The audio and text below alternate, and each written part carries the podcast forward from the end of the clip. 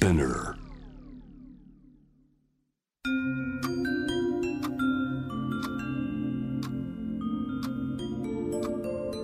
こんなこときっと取るに足らないからと性にまつわることを一人で悩み考えたことのある人たちへ。ここは気負わずに話せるお泊まり会。いつまでも終わらない会話の時間がその後の日々を支えるように個人的な思いの交換が私たちを救うのだ。私とあなたでおしゃべりを。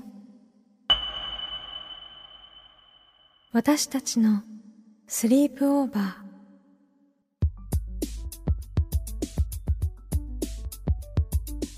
Me&You の野村夢と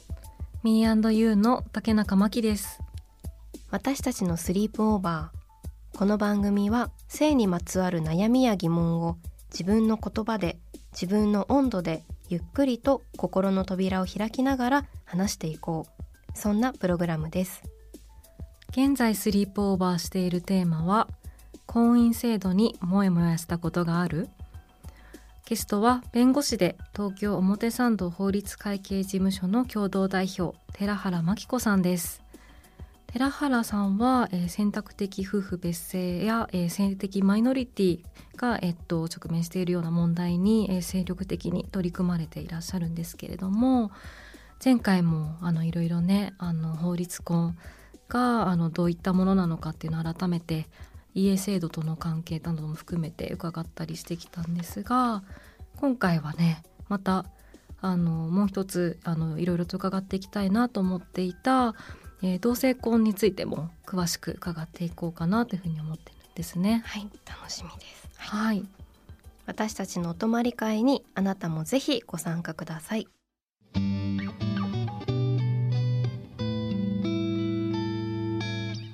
私たちのスリープオーバー。今回のテーマは婚姻制度にモヤモヤしたことがある。スタジオには弁護士の寺原真紀子さんをお迎えしましたよろしくお願いしますよろしくお願いします。え寺原さんはあの2010年に独立されたというところであのそれからあの女性だったりとか LGBTQ+ プラスに関する問題にあの力を注がれていらっしゃるっていうところなんですけれどもあとあの公益社団法人 Marriage For All Japan 結婚の自由をすべての人にこちらの代表理事も務めていらっしゃいます。こうした活動をするようになったあのきっかけですとかあのその時の思いについて伺えますでしょうか？はい。あのまあちょっと個人的な話になるんですけど、あの私が育った家庭が、まあ、DV 家庭で、はい、あの父親が母親に暴力を振るうっていう中でずっとあの暮らしてきたんですね。でその時にあのやっぱり全然母親の助けになることができなくって、うんあの怖くてですごく自分の無力さを痛感する幼少時代だったんですね。それで、まあ、母のようにこう自分らしく生きたいのに生きられない女性の何か力になれればという思いでそもそも弁護士になったんですけども、はい。なので女性問題っていうのはこう比較的あの当たり前にやってきたんですけど、10年くらい前にあの性的マイノリティの方々から本当に深い苦悩はい。をお伺いするき、まあ、機会があって、うん。その時にあの、まあ、女性だけじゃないんだなと。そのうん。自分らしく生きたいのに生きられてないあのマイノリティの方々が他にもいらっしゃるんだなっていうことが、まあ、あの遅まきながらあの気づきまして。で、まあ、幼少時代と違って一応今は弁護士として、うん。まあ、法律という、まあ、武器があるのでこれを使ってできる限りのことをして、まあ、あの自分のまあなんていうのかな無力だった、まあ、自分を乗り越えるっていう意味も含めてうんはい。これはもう最大限やろうっていうふうに決めたっていうのがもう経緯ですね。こう法律っていうのは、うん。まあ、いろいろな道があったんじゃないかなと思う中のその法律っていうのはこうどうしてだったんですか、あの中学校の時に私今でも覚えてるんですけど、あの憲法はい。を公民っていう授業が昔あって、あありました。ありましたね公民今もあるのかしら。ね、で憲法を習ってその時にあの25条っていうのがあるんですね。それ生存権っていうやつで、はい。あの全ての人がその健康で文化的な最低限度の、まあ、生活を送るっていう権利が保障されていて、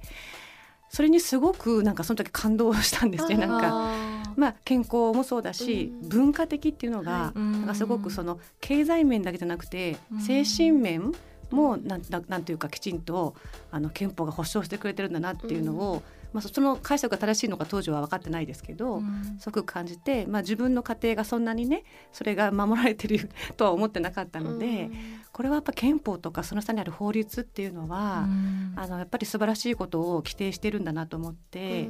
あのこれをすごく自分の中でノウハウとして持っていたら助けたい人を助けられるんじゃないかなと思ったのが初めだと思いますね。その一文憲法を見てっていうのがきっかけ、はいうん、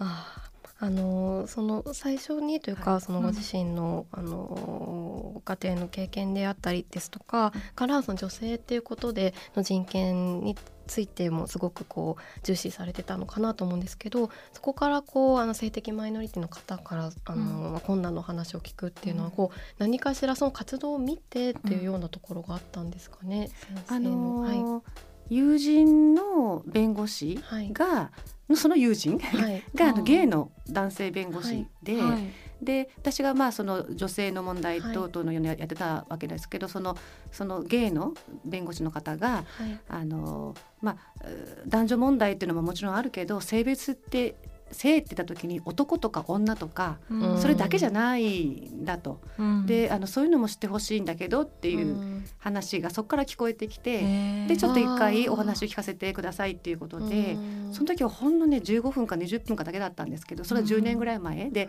はい、LGBT とはみたいなところから。はい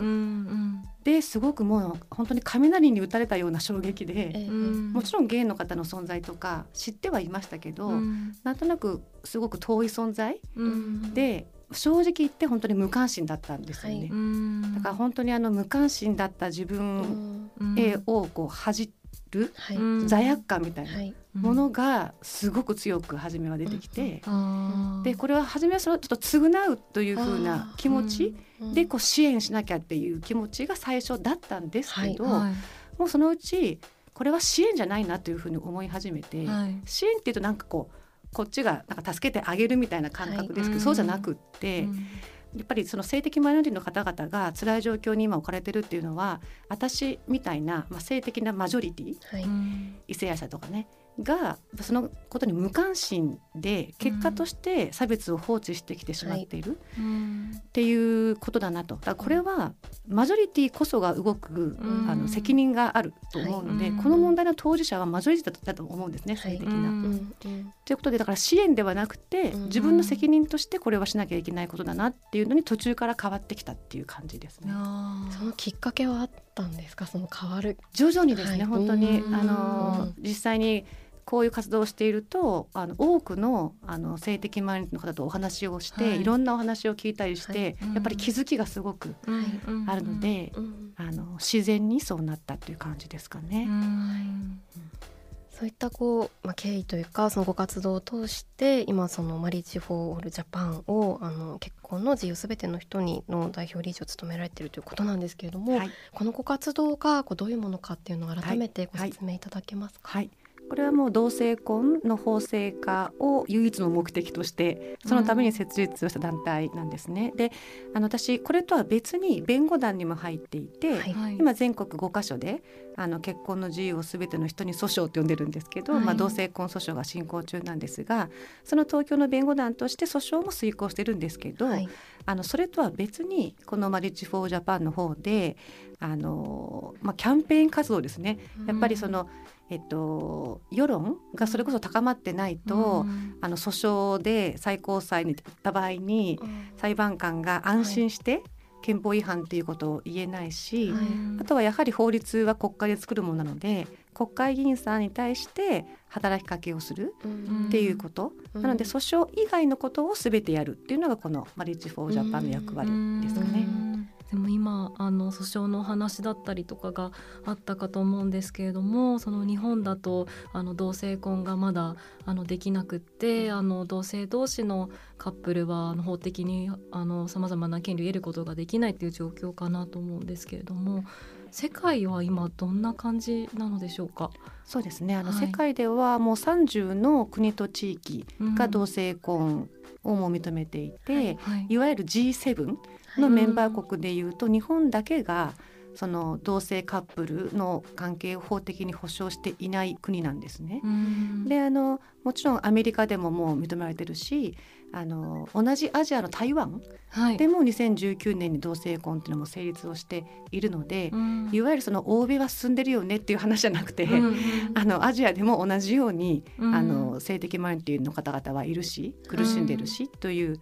ところですね。であのそういういわゆる先進国というかでは本当にもう同性婚が認められているので、あの実際あの人材の流出も起こっていて。あの経営者の方々から本当に直接にあのお伺いするんですけど、はい、やっぱりあの優秀な、まあ、人ほどというか人で海外でも働ける人だと、より自分のあの生活が法的に保障されてる方に住みたいと思うのは当たり前で、はい、それそれは性的マイノリティの方もそうだしそうでない人でもやっぱりあの性的マイノリティに対してもきちんとあの優しい社会っていうのは、うん、他のマイノリティに対しても優しいだろうという安心感があるので、うん、あの実際人材の流出が起こったあるいは優秀な人材を日本に招き入れられないということで、うん、そのビジネス的な観点からも実はもう200ほどの企業が同性婚あの法制化してくださいっていう賛成表明をしているっていう状況なんです、ね、企業も表明されてるんです、はい、それもまあリーチフォージャパンでもやってるんですけどもその賛成の企業を増やすっていう活動。はい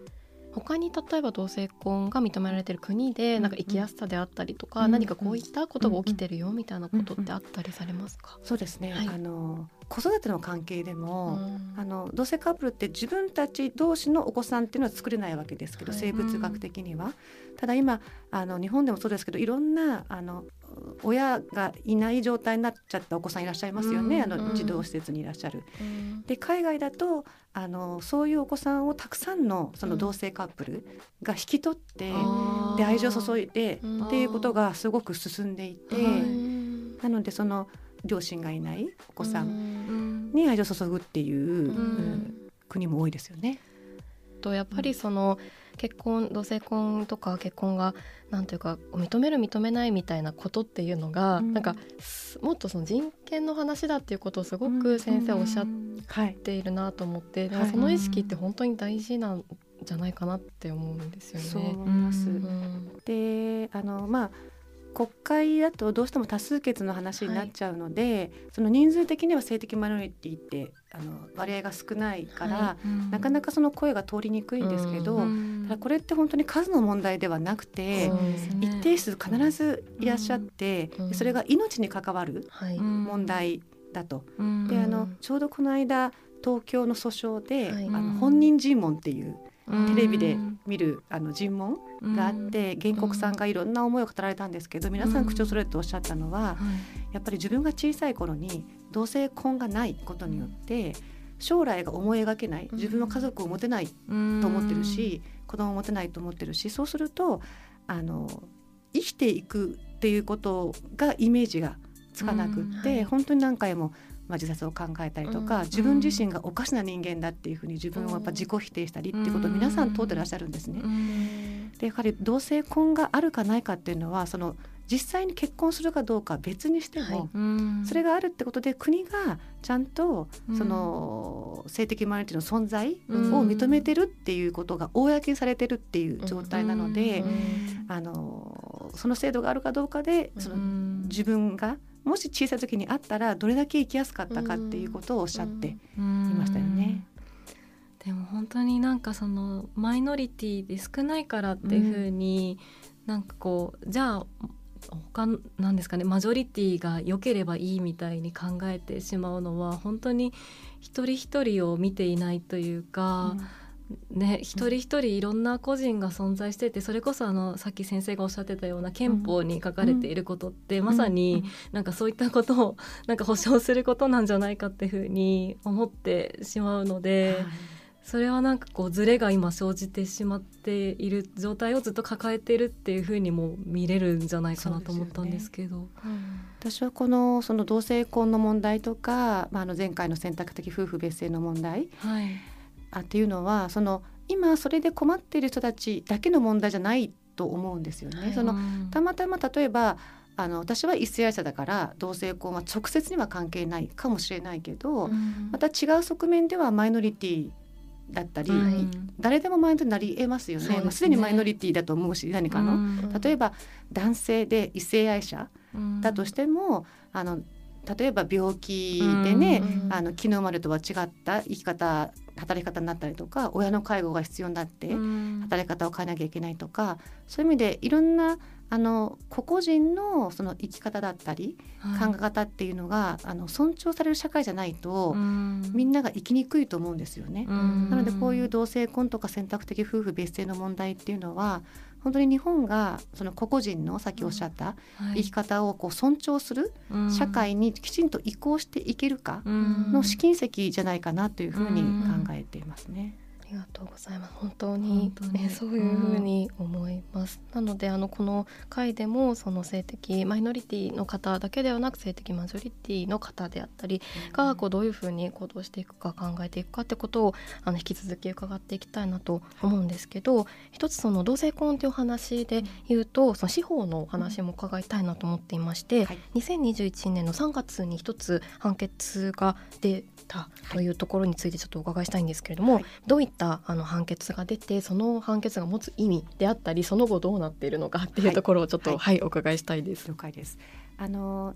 2019年の2月14日のバレンタインデーに全国で一斉に提訴をしたんですね、はい、札幌東京名古屋大阪、うん、でその後9月に福岡も加わって5か所で今あの進行中なんですね、うん。はい、でその中でも札幌がすごく進行が早くって、はいはい、女性の裁判長だったんですけど、うん、これはすごく重要な問題だから時間をかけるべきじゃないと、うん、もう多分初めからある程度決めてたのかもしれないですね。はい、で計画的にすごくあの訴訟を進めてくださって。あの今年の3月に札幌で、えーと、同性婚に関する初めての日本で判決が出たわけなんです。で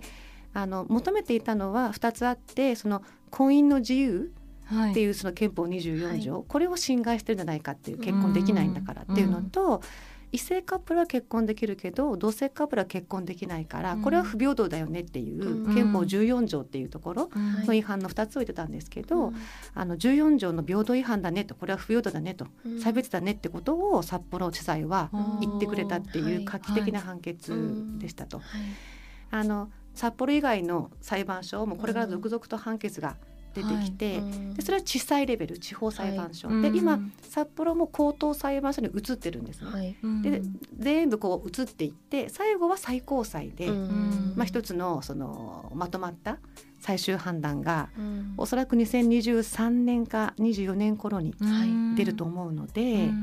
あのそこが一つの区切りかなと思って、そこに向けて頑張ってるとこですかね。そこにあのその世論であったりとかそういう話もありましたけど、はい、こう一人一人がこうできることって、うん、あのまさにその今の先生がご活動の中でもされてることにもつながるかなと思うんですけど、はいこう私たちがこう何ができるかっていうと、はい、どうどうですか、ね、あります。はい、あります。あのまあもちろん裁判との関係でもあの裁判所はその世論のあの、うん、盛り上がりを、あのまあ本来はいけないんですけど、まあ実際にはすごく気にするので、世論がどれだけ盛り上がっているかと、でそれはどこで見るのかっていうと、まあいろんな世論調査だったり、世論調査ではもうすでにすでに 7, 7割か8割が同性婚賛成っていう、あの調査出てるんですけど、ただまだあの強硬なね、まあ、あの慎重派の方がいらっしゃると。で我々あの司法で本来は解決すべき問題じゃなくてやっぱり最高裁の判断が出る前に国会で解決するのが本来の道筋かなと思っていてそうすると一人一人ができることっていうと国会議員への働きかけっていうのは、全員ができるんですね。あの有権者じゃなくてもできて、ちょっとハードル高く感じる聞こえると思うんですけど、実はそうでもなくて、あの結構海外でもやられてるんですけど、そのはい。お手紙を書くって誰でもできるんですね、はい。制限されていなくって、はい。なので例えば同性婚賛成ですよって言ってる議員さんには、うん。あの頑張ってねっていうあの一行書いたりとか、うんうんうん。それは別に異性愛とか同性とか関係なくね自分はいとかちょっとまだ慎重だよっておっしゃってる方にはあうんのちょっと考えてくれませんかっていうのをあうん。あの書いたりっていう、はい。まあ、うん。お手紙大作戦って呼んでるんですけど。手紙大作戦。で実際それでそれをやってくださった方結構いらっしゃって、はい。あのそれでお話を聞いて、うん。考えが賛成に変わったっていう国会議員様も複数いらっしゃるんですね。でこの間あの実はあの、ま、あの私の団体が Marriage For Japan って略称でマリフォーって呼んでるんですけど、はいはい。マリフォー国会メーターっていうのを立ち上げまして、はい。それはそのスマホですぐ見れるんですけど、どの議員さんが賛成で同性婚に、うん。反対でとか無回答でとか、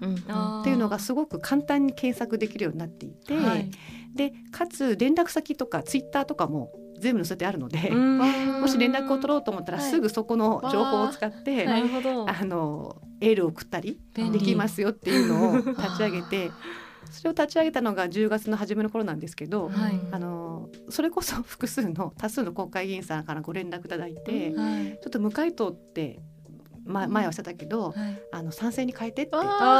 ゃってくださる方も結構今の表示からちょっと変えてやっぱり国会議員さんってやっぱりそのあの有権者というか、はあのをもちろんねあの、大事にしてるわけなので、特に自分の選挙区の地元の人からお手紙なんか来るとあ自分の地元にも求めてる人がいるんだなっていうのであのこう切実に考えてくださるきっかけになるかなと思います。できますあでね。きます。ね本当一筆書けば。もうはがきでもいいので。あでも確かに応援してますみたいなことってなんかこう意外とややらないというか、ーうんでもそれないと気づけないかったりしますよね、うんそうなんですよ。意外ともらえないことこう批判とかってどっちかというと受けやすい。すいんですけど。そうそうそう。うん。そうなん。ですよね。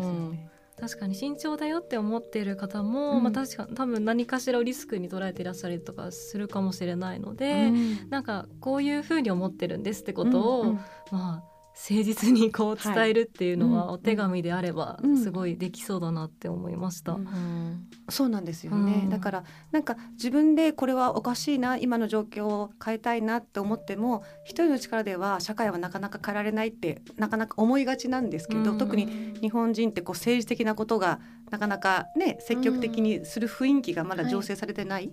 と思うんですけど、別に匿名でもいいんですよね。うん。匿名でもああの送ることにすごく意味があるので、はい。直接国会議員に自分の声を届けるってことがもう今日からできるので、できる。できる、はい。なんか家にすごいいいレターセットがいっぱいあるから。確かに。それはこれかなみたいな。シールとか貼って。シール貼って。い いいですね。へー。うん今の同性婚のお話いろいろあの伺ってきたかなと思うんですけれども、あの生まれた時の身体的性別と自分が認識する性別が異なるえトランスジェンダーだったりとか、えっと、自分の性自認にあの男性女性という枠組みを当てはめないノンバイナリーの方もいると思うんですけれどもさまざ、まな性があの存在しているこの社会においてあの婚姻制度っていうのはどんな課題が生まれているのでしょうか？そうですね。あの例えばトランスジェンダーの方を例にとってお話しすると,、はい。えー、と元々のその戸籍とか生物学的な性別が仮にまあ女性だったとしてで自認する性別が男性。うん。で異性愛者だと好きになるのは女性ですよね。うん。そうするとその女性と結婚したいと思っても戸籍上は女性同士になっちゃうから、うん。異性愛でも結婚できないとうん。いうことも生じると。なるほでだから今は本当に、まあ、異性愛者で 男女どはい。戸籍上がっていうカップルしか法律婚を選択できないっていうすごく限定された制度になっているので、あのそうではなくってやっぱり結婚する時に重要なのってはい。性別じゃないですよね、お互いがこう愛し合ってうん支え合って生きていくかどうかっていうことで、うん。実はあの国は婚姻制度は生殖のためのものであるっていうことを言ってるんですね訴訟では。うん。だから同性カップルは生殖できないんだから自然には。ああの結婚できなくてもしょうがないんだってことを言ってるんですけどただ今の状況を見ると異性カップルで結婚しててお子さんを持ってない、あるいは持つことができない、カップルでも結婚はもちろんしているわけで、あの結婚っていうのはやっぱり生殖のためだけではなくて、はい、生殖もしてもいいけども、うん、2人の共同生活を保護するってところに、やはりあの重点があるので、そのあの基本に基づいた制度にやっぱりこう柔軟に変えていくところは変えていく必要があるのかなと思ってますね。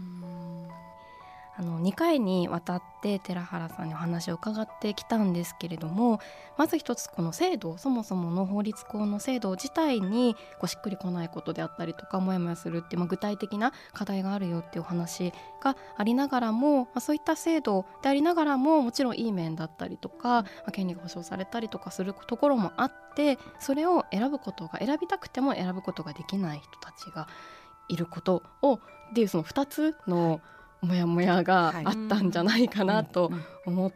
ています。なんかその2つの関係じゃないですけど、そういったところをこう先生の中でこうどういうふうに考えていらっしゃるっていうところがもしあれば、最後に伺いたいなと思います。はい、かりました。まああの今の結婚制度ってもちろんねいろいろまあ選択的夫婦別姓でもないっていうところも含め、うん、あのもちろんまだまだあの魅力的じゃない部分が残ってるとは思うんですね。うん、でその結婚っていうもの自体を魅力的と思うか思わないか選ぶか選ばないかそれは人によってあの違っていいし、うん、いいんですけどやっぱり重要なことはあの選択肢が全員で平等にあるってことだと思うんですよね。だから結婚を選びたいと思ったら選べるし選ばないんだったら選ばないしであの今はそれが平等な選択肢がないという状態なのでまずそれが問題だと思いますしでその結婚のを選んだ場合でも今はその結婚の中にもちょっと選択肢が、あの少なかったりやっぱりその、いろんな結婚とか家族とかに求めるあの価値観って人それぞれ違うのが当たり前ででそれはそれぞれに強制することじゃない中で今は国が一つの形家族の生き方っていうのを、うん、まあ、あのちょっと強制しているような面があると思うんですね。うん、国が決めた形の人だけを守るよという形で。だからその家族の在り方を国があの一つの方向に決めるっていうこと自体が、うん、あのちょっともう今にそぐってないのかなと思うので、まずは平等な選択肢があるということ、でその結婚の中のあの中身についてもあの強制ではない、うん、あの中身に変えていく必要があるってまあ2つ必要ですかね。うんどちらも必要ですね、うん、うん、そう考えると本当に一人一人にとって自分ごとですよね、うん、こうどういうふうに生きるかとか、どういうありたいかっていうこう選択肢がやっぱりある社会で生きていたいですし、それはあの本当に先生もおっしゃっていたこういろんな人にいろんなこう、あの考えがあるっていう中でどれかたった一つしか選べないようなやっぱり場所に生きるのは、きっと誰にとっても本当は苦しいはずだと思うから、あの今回は婚姻制度っていうテーマを切り口にお話をすごく伺ってきたんですけれども、本当にいろんなことに通ずる 話だなって。ね、どう生きていくか、ね、はい、っていう話でもあった、気がします、はい、本当にありがとうありがとうございます。ありがとうございました。婚姻制度にモヤモヤしたことがある2回にわたって弁護士の寺原真紀子さんとスリープオーバーしました。寺原先生ありがとうございました。ありがとうございました。ありがとうございました。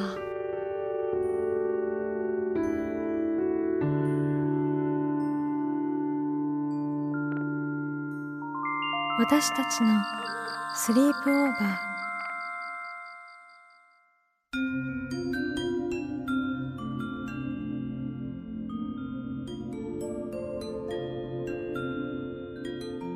私たちのスリープオーバー婚姻制度にモヤモヤしたことがあるをテーマに2回にわたって弁護士の寺原真紀子さんをお迎えしました。とても勉強になりました、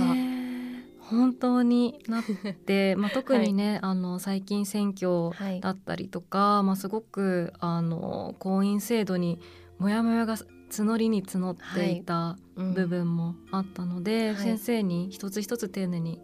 あのお話ししていただけたことで、うんうん、これで誰にでも今日伺ったことを話せそうだという、はい、自信がね。そうですね、うん、本当にそうですね。こう一つ一つのトピックいろいろ短い時間の中でギュッと聞いてきたので、うん、こういろんな言葉選択的夫婦別姓もそうですし同性婚もそうですし、はい、先生がご活動されているご団体の Marriage For All Japan マリフォーってねおっしゃってましたけど、はい、のご活動のことだったりとか、うん、本当に一人一人がまず調べ始める具体的な手がかりになったんじゃないかなとも思いますし、うん、こう議員さんにねお手紙を書こうみたいなね、う。ん、もうねレターセットさ選ぶよね。いやもう家帰ったらすぐ、うん、もうね、はい、選んではい。